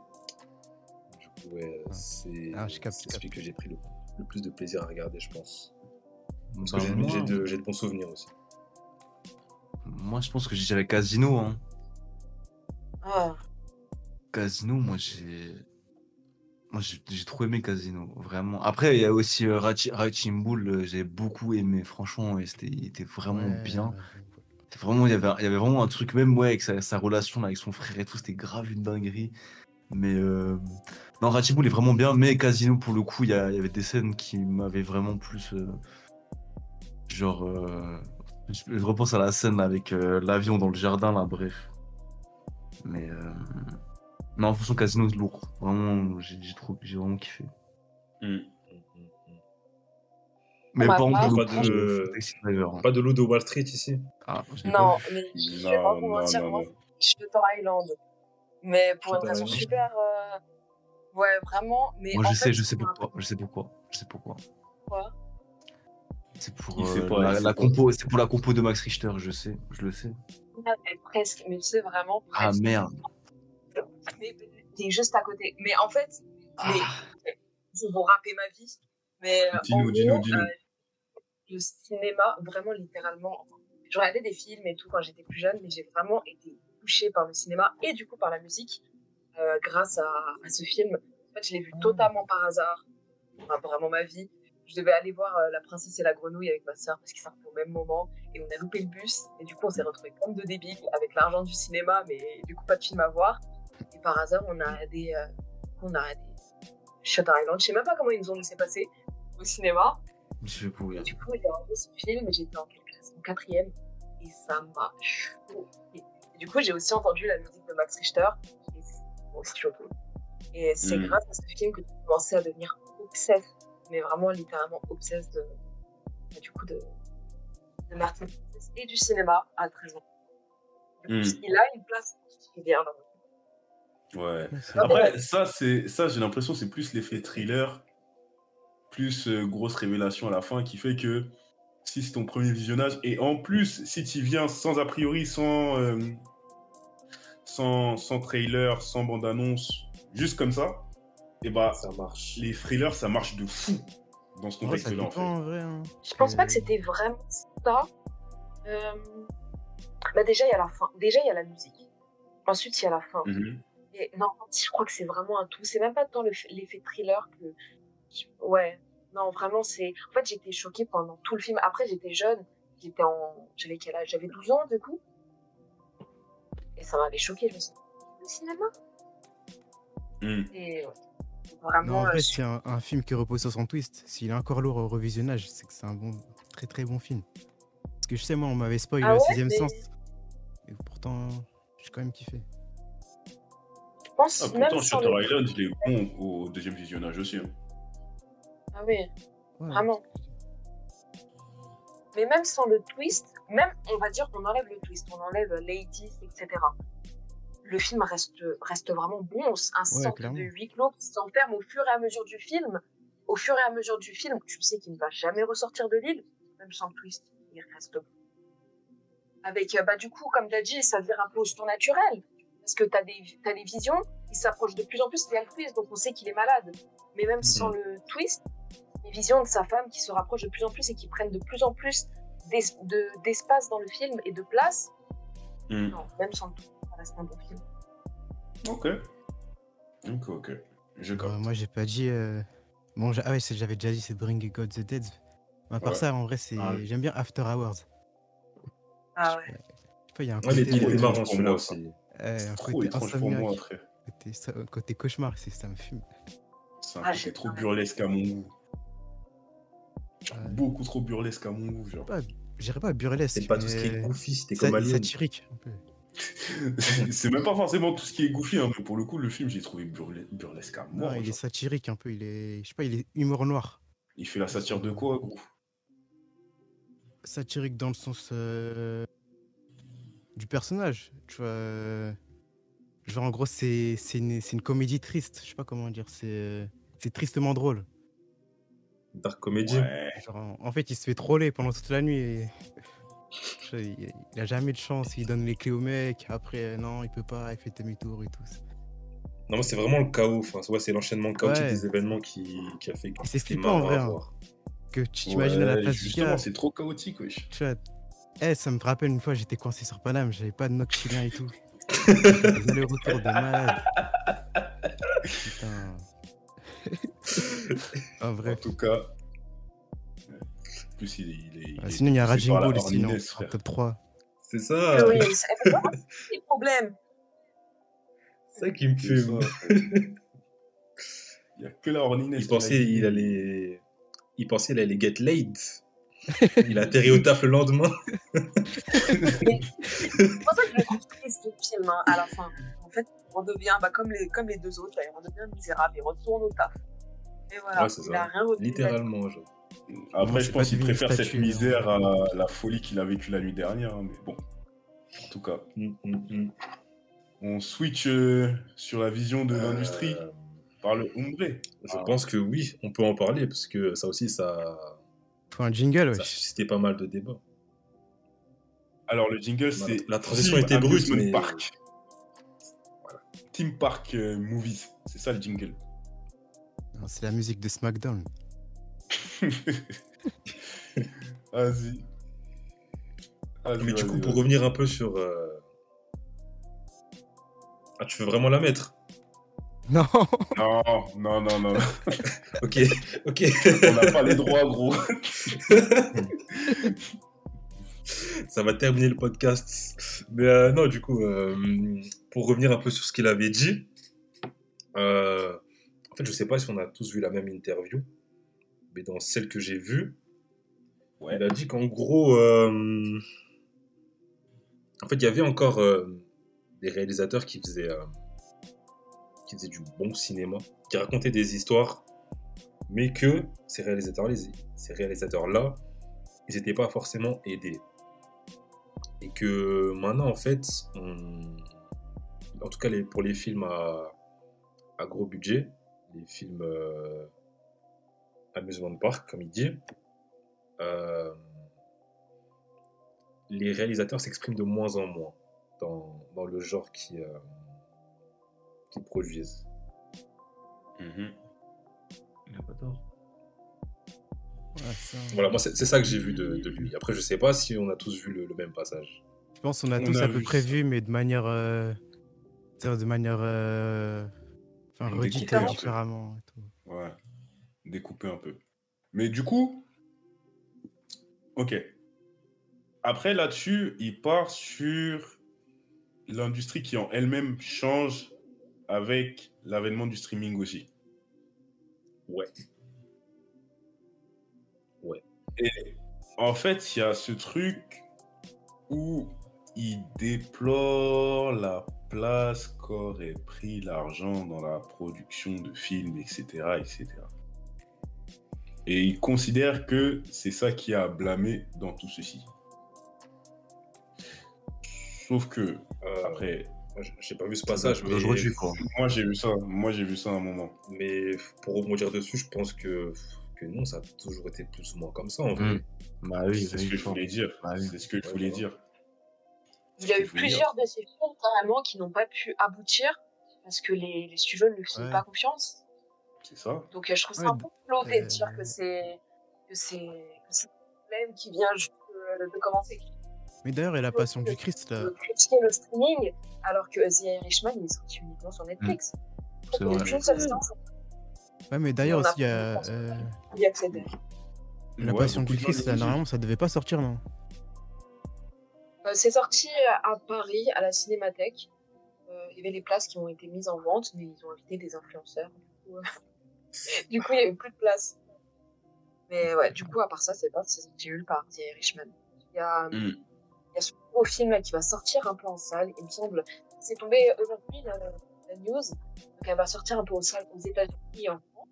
Mais je pense maximum une ou deux semaines. Mm. Mm, mm, mm.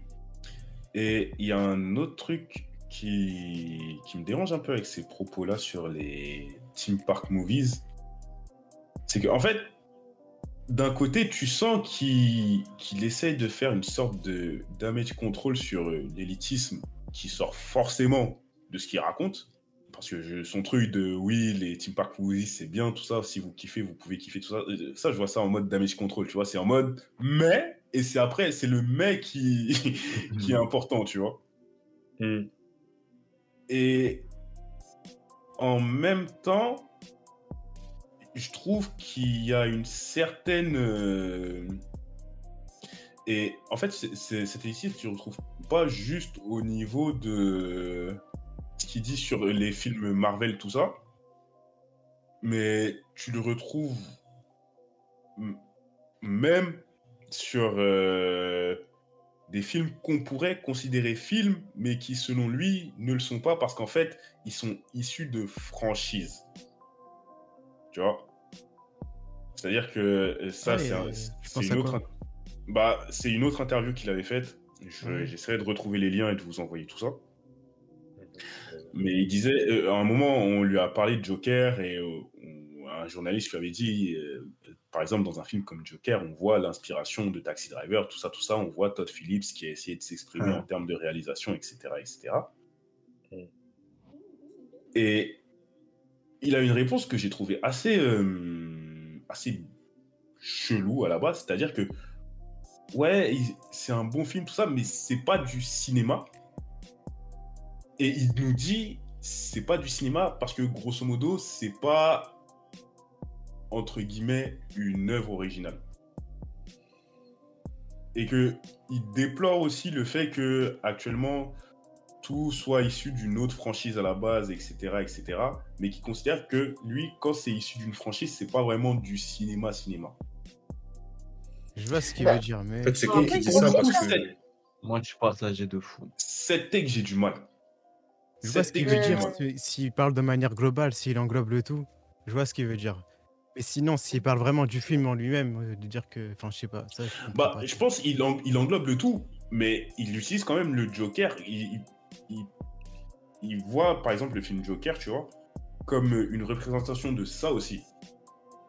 Donc il parle de ce film-là aussi, parce que tu vois, à la base, la question lui a été posée sur ce film-là. Ouais, il fait du Alan Moore, quoi. T'as capté Quand on lui demande euh, Hmm. euh, ce qu'il pense de Batman, après, il dit Ouais, des gens, ils vont voir des. Ils ont 40 ans, ils vont voir des films des gosses. T'as capté T'as capté Et du coup, je- je, peux capter ce qu'il peut, ce qu'il veut dire sur un truc comme euh, les Marvel ou même ce qu'il peut dire sur les séries télé, tout ça. C'est-à-dire que c'est pas le même produit qu'un film euh, de 2 à 3 heures de quelque chose qui est construit pour fit dans un seul, euh, un seul temps d'écran, etc. Parce que oui, soit c'est un truc qui se développe sur plusieurs, euh, sur plusieurs films, sur plusieurs trucs, ou sur plusieurs épisodes par exemple. Parce qu'il avait Mm. dit la même quote sur euh, le, la télé telle que Les Sopranos, tout ça, et The Wire, etc. Mais son truc sur les franchises, j'ai un peu du mal à capter parce qu'en fait, ce qui faisait qu'à son époque, les gens finançaient ou non des films, il y avait grosso modo deux trucs. C'était quoi? C'était la tête d'affiche et le réalisateur. Ouais, ouais, ouais, ouais, ouais.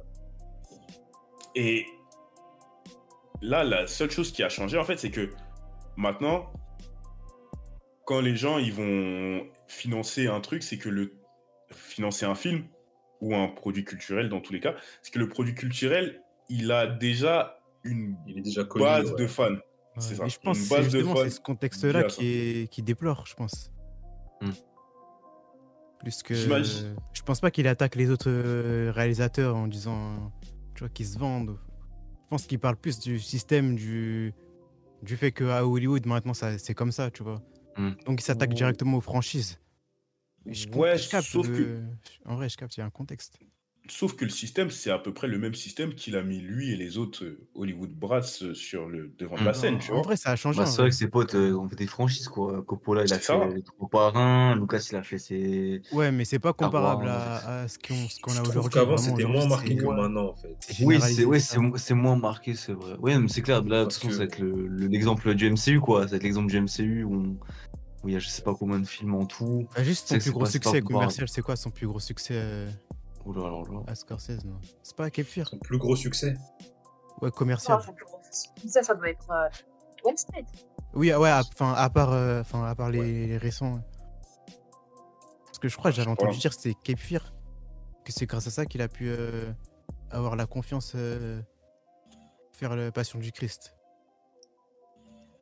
Euh, Que moi, c'est ce que j'avais compris. C'est chien. Euh, Scorsese, il n'inspirait pas confiance aussi à cause de ses problèmes de drogue. Ouais, Mm. aussi, ouais. Mm, mm, mm. Mais en vrai, là où je veux en venir, c'est que genre un film comme ça, genre ça sort aujourd'hui, je pense pas que ça, ça soit un, un aussi gros succès. tu vois. Parce que le contexte fait que. C'est Je ça, c'est là où je voulais en venir, c'est que Ouais. maintenant, en fait, il y a la séparation entre les, les films à gros budget et les films que tu vas passer en festival, elle est de plus en plus marquée. Il y a Les films d'auteur. euh, c'est ça, il y a plus autant d'en- d'entre-deux qu'avant. Mm. Ouais. Mm. Après, c'est aussi que les sommes mises en jeu ont beaucoup augmenté aussi C'est derrière. de plus en plus importante aussi, ouais, c'est vrai, c'est vrai. Et ça, c'est pas, euh, ça, c'est pas un phénomène qui touche juste l'industrie du cinéma entre guillemets. C'est un phénomène qui va toucher un truc comme le jeu vidéo, par exemple, tu vois. Vidéo, ouais. Jeux ouais, bah animation Mais- aussi. Mais maintenant, je sais pas moi, imagine il y a, je sais pas, le, le bourreau qui a fait Deus Ex premier du nom, euh, Spector, qui commence à dire Euh, Ouais, euh, parce que ce jeu est une suite d'un truc, c'est pas un vrai jeu. J'ai un peu du mal avec la take, tu vois. C'est Ouais. Moi, je Moi aussi. Mais- Mais moi, je, moi, je pense, moi, je pense au fond. Vas-y, euh, Il faut parler tous en même temps, mais vas-y. Ça joue. Vas-y, Lilia. Ah que même en allant plus loin, je trouve que la take elle est un peu bizarre parce que si euh, la chose qui reproche, c'est ne pas avoir un scénario original, un petit peu culotté parce que Star Wars, il a repris combien, enfin, combien de ces films sont des scénarios originaux? Il y en a peu. Il n'y Euh, en a pas beaucoup. ça, ça vient d'un livre. Shutter Island aussi. Il y a c'est presque tout vient d'un livre. Il a très peu Mhm. de scénarios originaux. Du coup, je trouve Mhm. ça un petit peu culotté. Il y a quoi Il y a ça. Casino qui. Ouais, ouais, Euh. Taxi Driver non. Euh, Les Affranchis également. Euh, Gang of New York. Euh, euh, Shutter Island, Le Loup de Wall Street. Il y en a énormément. La même Mhm. la dernière tentation du Christ. Ouais, ça- mais, Silence, bah, Silence aussi, je crois. Silence aussi, c'est Silence basé de- ouais. Ouais, c'est un roman Ouais, aussi. Silent Hmm. Bah, bah, le- son nouveau film, le Flowers, euh, machin, c'est aussi pareil, c'est sur un Mais livre. après, je pense euh, qu'il diabolise le, plutôt le côté vraiment. euh, Ouais. Bah ouais, grande, euh, grande fête foraine euh, des franchises. euh, le co- Ouais. Comme le, le film que J'allais dire- fait. Euh, Reggie, Reggie One, je pense. Mais même là, je trouve ça un peu, un peu hypocrite. Parce que Scorsese, il a bien dit qu'il était, fan aussi de, du coup, de, de films du vieux Hollywood. Est-ce que vous avez regardé les, les Péplum et compagnie? Ouais. Déjà, en plus, ils ont coûté super cher. Mais vraiment, par exemple, euh, le film le plus cher de l'histoire du cinéma, c'est quoi? C'est Pirates des Caraïbes? Et ensuite, c'est quoi? Quatre. non? Ah, ça, je sais pas. À un moment, je crois que c'était les 10 commandements qui, étaient, qui avaient été bien chers, mais je sais pas combien de temps il est resté. Là, comme ça, actuellement, là, je dirais, ouais, Pirates des Caraïbes 4, Fontaine de Jouance. Bien que ce film soit merdique, il a coûté très Non, cher. C'était pas le 3 le plus cher? Non, non, non, le 4 est devenu, le 4 est devenu vraiment le plus cher. Genre, c'était c'est vraiment le Spider-Man à 4, ce c'était vraiment. euh, Ok, ok, ok. Et attends. Non, c'est. euh, Ah, ouais. Ça dépend, en fait. Ça dépend de, l'inflation. quand, en 2007, Mais en gros, euh, je crois que c'est le 3 qui a coûté le plus cher. Si, si on prend l'inflation. coûté, ils, ont, ils ont coûté cher, mais le 4, je sais qu'à un moment, vraiment, à cette période, en tout cas, c'était vraiment devenu le film le plus cher. Genre, vraiment, il y avait un. Il était vraiment cher. Genre, il était. Il était vraiment, genre, de, de ce que je sais, et, et vraiment, ça, se- ça se remarque pas du tout. hein. Même euh, visuellement, même dans tout.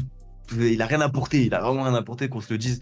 Et vraiment, c'est- mais c'était c'était vraiment lui le plus cher. Le 4, c'est sûr que c'est le plus cher. Je, je suis sûr. Je suis sûr. Je peux me tromper, hein, mais je suis sûr. Non, mais je sais que t'es... je- je te fais confiance là-dessus.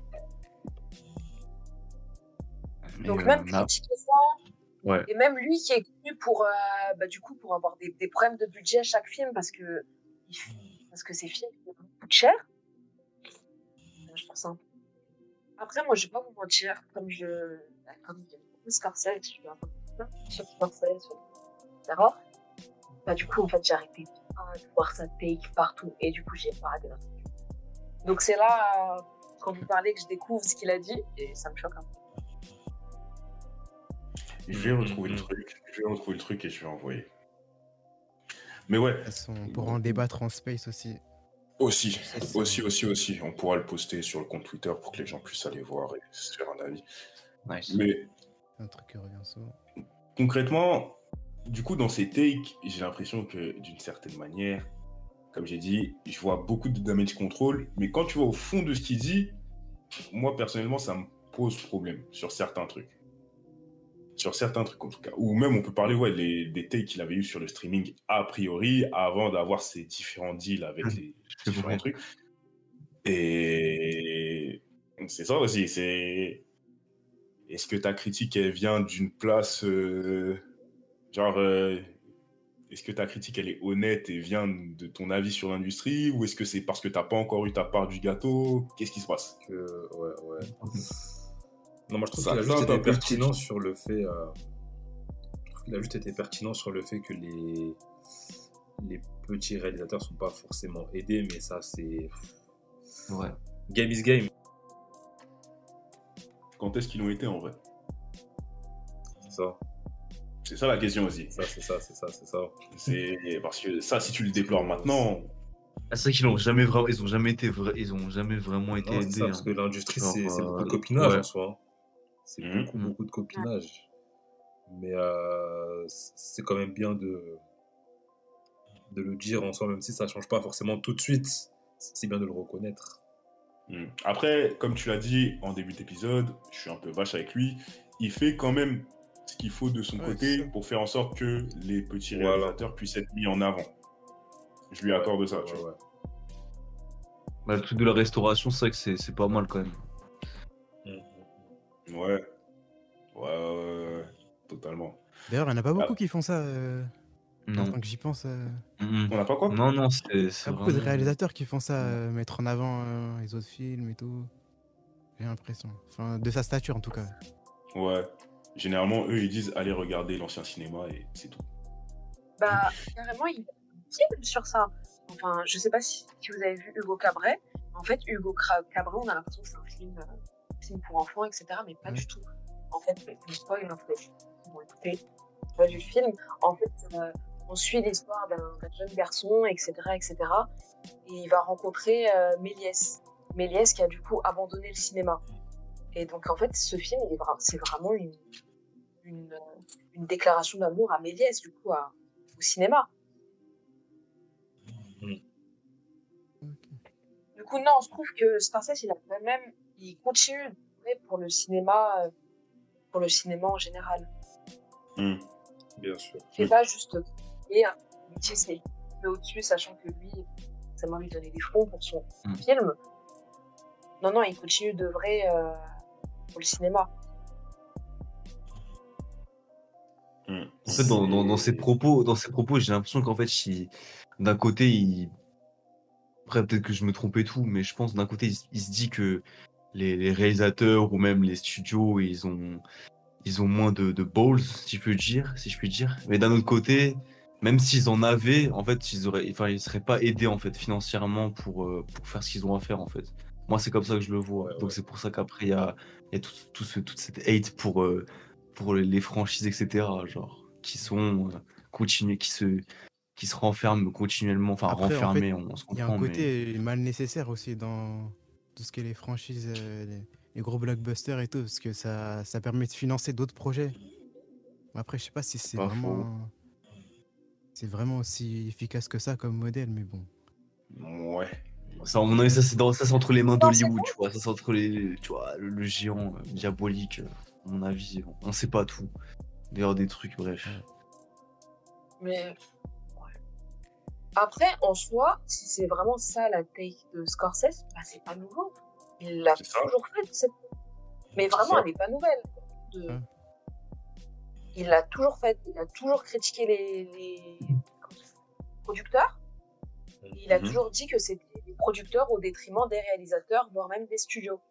Et c'est Mhm. pour ça qu'il s'est tourné vers le streaming comme d'autres, comme euh, sont tournés vers le streaming. Fincher, non?